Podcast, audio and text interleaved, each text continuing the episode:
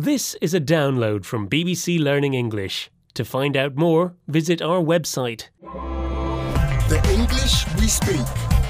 From bbclearningenglish.com. Hello and welcome to the English We Speak. I'm Feifei. And hello, I'm Rob. You're looking pleased with yourself today, Rob. I am. Look, biscuits. Mmm. Are biscuits really that exciting?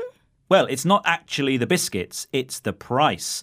I got five pence off the packet. A great discount, eh? Five pence? Big deal. Well, yes, it is a big deal, Feifei. A big, big deal.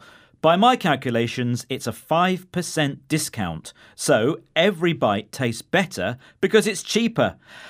Oh, hold on. You're being sarcastic, aren't you? I am. It's a sarcastic phrase. When we say big deal to someone, we're telling them that we don't think what they've told us is very special or impressive. So sorry, Rob, I'm not impressed. Oh, it takes a lot to impress you, Feifei. How about some impressive examples? Have you heard? We're getting a 1% pay rise. Big deal.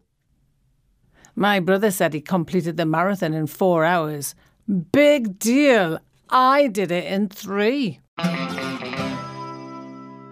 This is the English we speak from BBC Learning English, and we're talking about the expression big deal, which can be said to someone to show you're not impressed by what they've told you. You can also say something is no big deal to mean it's not a serious problem, like this. Failing your driving test is no big deal. It happens to people all the time. You can try again next month. So that's no big deal. But I think saving five pence off a packet of biscuits is a great deal. You know what people say every penny counts. Rob, you're making a big deal about this. That's another use of big deal.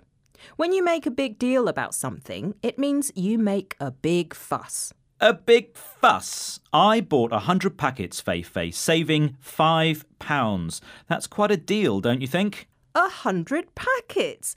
That's a bit extreme. You must really love biscuits. What sort are they?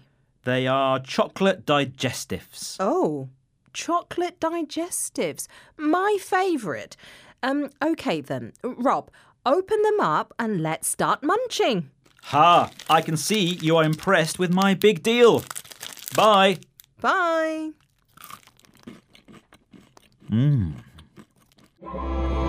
The English we speak. From the BBC.